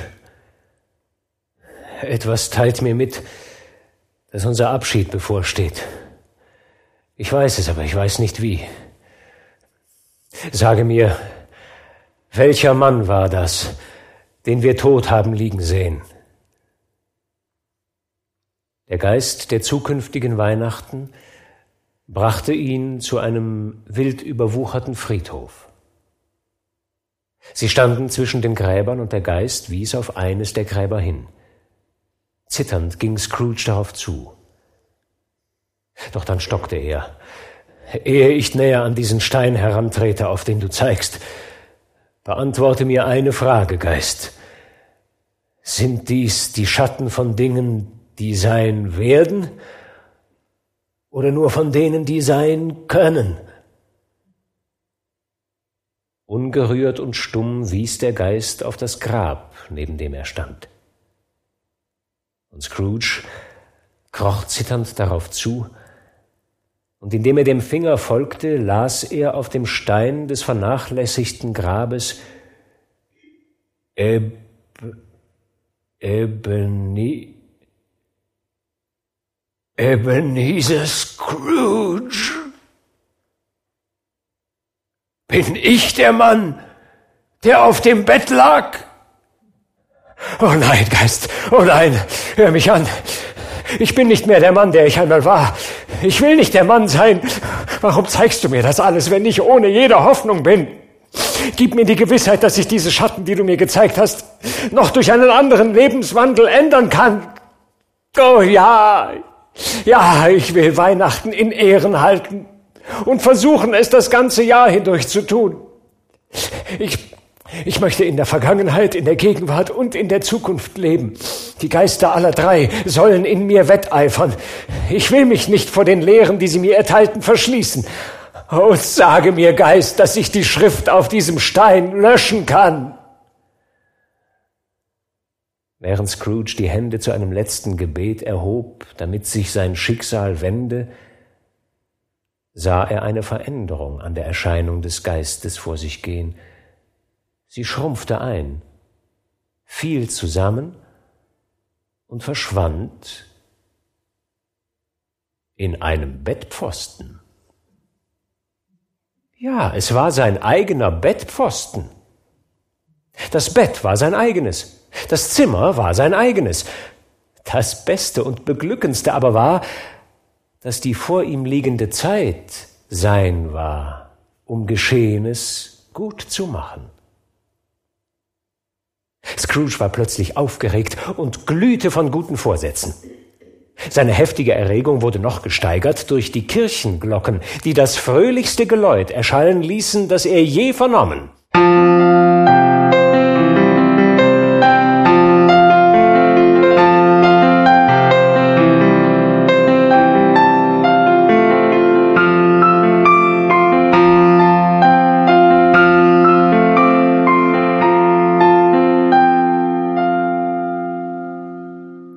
Scrooge sprang aus dem Bett, rannte zum Fenster, öffnete es und steckte den Kopf hinaus. Kein Dunst, kein Nebel, klar, hell, heiter, aufregend und kalt, so kalt, dass einem das Blut zu tanzen begann. Goldenes Sonnenlicht, ein göttlicher Himmel, frische Luft, lustige Glocken. Hey, was für ein Tag ist heute? rief Scrooge zu einem Jungen im Sonntagsstaat hinunter. Wie? Was heute für ein Tag ist, mein lieber Junge? Heute na, Weihnachten. Oh, Weihnachten? Ich habe es nicht verpasst. Die Geister haben alles in einer Nacht erledigt. Ja, natürlich, sie können ja alles, was sie wollen. Natürlich, sie können das. Hey da, mein lieber Junge. Was denn? Kennst du, kennst du das Geflügelgeschäft in der übernächsten Straße an der Ecke? Na klar kenne ich das. Ein gescheiter Junge, ein bemerkenswerter Junge. Sag mal, weißt du, ob der preisgekrönte Truthahn schon verkauft ist, der dort hing? Nein, nicht der kleine preisgekrönte Truthahn, der große. Was? Der so groß ist wie ich? Was für ein entzückender Junge. Es ist ein Vergnügen, sich mit ihm zu unterhalten. Ja, mein Sohn, der. Ich glaube, er hängt noch da. Wirklich? Dann geh und kauf ihn. Unsinn. Nein, nein, nein, wirklich. Ich meine es ernst. Geh und kauf ihn und lass ihn hierher bringen, damit ich Ihnen die Adresse geben kann, wohin er gebracht werden soll. Komm mit dem Mann zurück und ich schenke dir einen Schilling. Kommst du mit ihm in weniger als fünf Minuten zurück, schenke ich dir eine halbe Krone. Der Junge schoss davon. Ich werde ihn Bob Cratchits Familie schicken, flüsterte Scrooge und rieb sich die Hände. Er soll natürlich nicht wissen, wer ihn schickt. Oh, er ist zweimal so groß wie der kleine Tim. Einen Witz wie den hat's noch nicht gegeben. Als er die Adresse schrieb, zitterte seine Hand. Aber irgendwie schrieb er sie doch und ging auf die Straße hinunter, um die Haustür zu öffnen und für den Geflügelhändler bereitzustehen. Als er dort wartete, fiel sein Blick auf den Türklopfer. Oh, ich werde ihn lieben, solange ich lebe. Was für ein ehrlicher Gesichtsausdruck. Ein wunderbarer Türklopfer. Ah, da kommt der Truthahn. Hallo, hey! Das war vielleicht ein Truthahn. es ist wahrscheinlich unmöglich, ihn bis Camden Town zu tragen. Sie brauchen wohl eine Droschke. Das Kichern, mit dem Scrooge das sagte, und das Kichern, mit dem er den Truthahn bezahlte, und das Kichern, mit dem er die Droschke bezahlte, und das Kichern, mit dem er den Jungen belohnte, wurde nur noch von dem Kichern übertroffen, mit dem er sich atemlos auf seinen Sessel niederließ und kicherte, bis ihm die Tränen kamen. Am Nachmittag zog Scrooge seinen allerbesten Anzug an und ging auf die Straße. Um diese Zeit wimmelte es nur so von Menschen, wie er es mit dem Geist der diesjährigen Weihnacht gesehen hatte, und Scrooge, die Hände auf dem Rücken, betrachtete jeden mit freudigem Lächeln. Er sah so unwiderstehlich vergnügt aus, dass drei oder vier gut gelaunte Burschen sagten Guten Morgen, Sir, ein frohes Weihnachtsfest. Ein frohes was? Ah, ah, ein frohes Weihnachtsfest, ja, Sir. Frohe Weihnachten. Frohe Weihnachten, Ma'am. Und dir auch fröhliche Weihnachten, mein Kleines. Dann lenkte Scrooge seine Schritte zum Haus seines Neffen. Ein Dutzend Mal ging er an der Tür vorüber, ehe er den Mut aufbrachte, hinaufzusteigen und zu klopfen. Aber er nahm Anlauf und tat es. Ist der Herr zu Hause, liebes Kind? Fragte Scrooge das Mädchen. Ein nettes Mädchen, sehr nett. Ja, Sir. Wo ist er denn, mein Liebes? Er ist mit der gnädigen Frau im Esszimmer, Sir. Wenn es Ihnen recht ist, werde ich Sie anmelden. Oh, danke sehr, er kennt mich. Ich gehe einfach schon mal hinein, mein liebes Kind. Ich danke dir sehr. Er drückte die Klinke vorsichtig hinunter und schob sein Gesicht um die Tür. Fred! Fred! Ich bin's! Dein Onkel Scrooge! Ich bin zum Essen gekommen. Lässt du mich herein, Fred? Ihn hereinlassen? Es war eine Gnade, dass Fred ihm nicht den Arm ausriss. In fünf Minuten fühlte er sich wie zu Hause. Keiner konnte herzlicher sein. Dasselbe galt für seine Nichte und für Topper, als er kam. Und für die dralle Schwester, als sie kam. Es galt für alle, die kamen. Eine wundervolle Gesellschaft, wundervolle Spiele, wundervolle Einmütigkeit, eine wundervolle Glückseligkeit.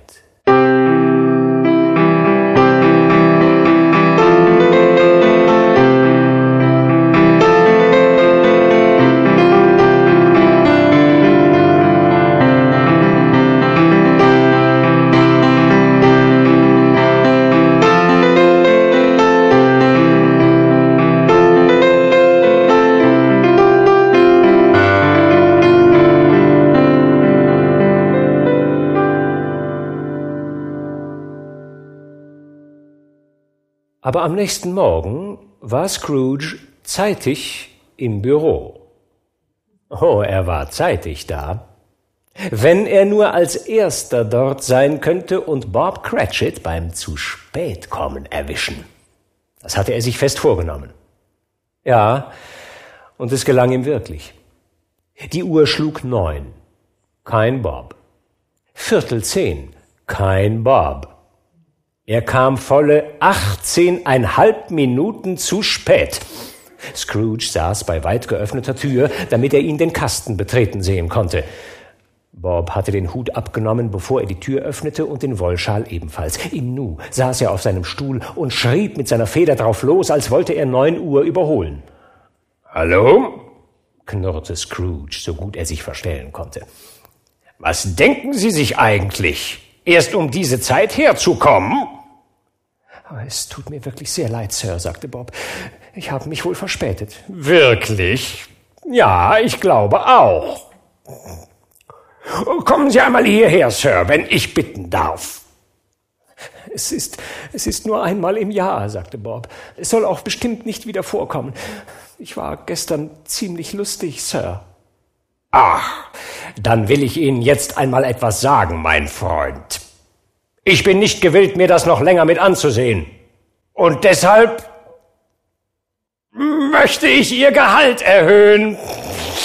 Frohe Weihnachten, Bob. Ein fröhlicheres Weihnachtsfest, lieber Bob, als ich Ihnen so manches Jahr bereitet habe. Ich werde Ihr Gehalt erhöhen und mich bemühen, Ihrer hart ringenden Familie zu helfen. Und wir wollen Ihre Angelegenheit heute Nachmittag bei einer Weihnachtsbowle aus dampfendem Bischof besprechen, Bob. Und heizen Sie tüchtig ein. Und kaufen Sie noch einen Kohlenkasten, bevor Sie auch nur ein Tüpfelchen auf ein i setzen, Bob Cratchit. Scrooge zeigte sich noch besser, als seine Worte waren. Er tat alles und noch unendlich mehr. Und dem kleinen Tim, der nicht starb, war er ein zweiter Vater. Er wurde ein so guter Freund, ein so guter Vorgesetzter und ein so guter Mensch, wie ihn nur die gute alte Stadt oder eine andere gute alte Stadt auf dieser guten alten Erde gekannt hat. Einige lachten, als sie die Veränderung an ihm bemerkten, aber er ließ sie lachen und beachtete sie kaum, denn er war klug genug zu wissen, dass nichts Gutes auf dieser Welt geschieht, was nicht zunächst von einigen Leuten belacht wird. Sein eigenes Herz lachte. Und das genügte ihm voll und ganz. Und seitdem wurde Scrooge stets nachgesagt, dass er Weihnachten zu feiern verstünde, wenn überhaupt ein Lebender dies könne. Möge dies auch von uns ehrlich gesagt werden, von uns allen.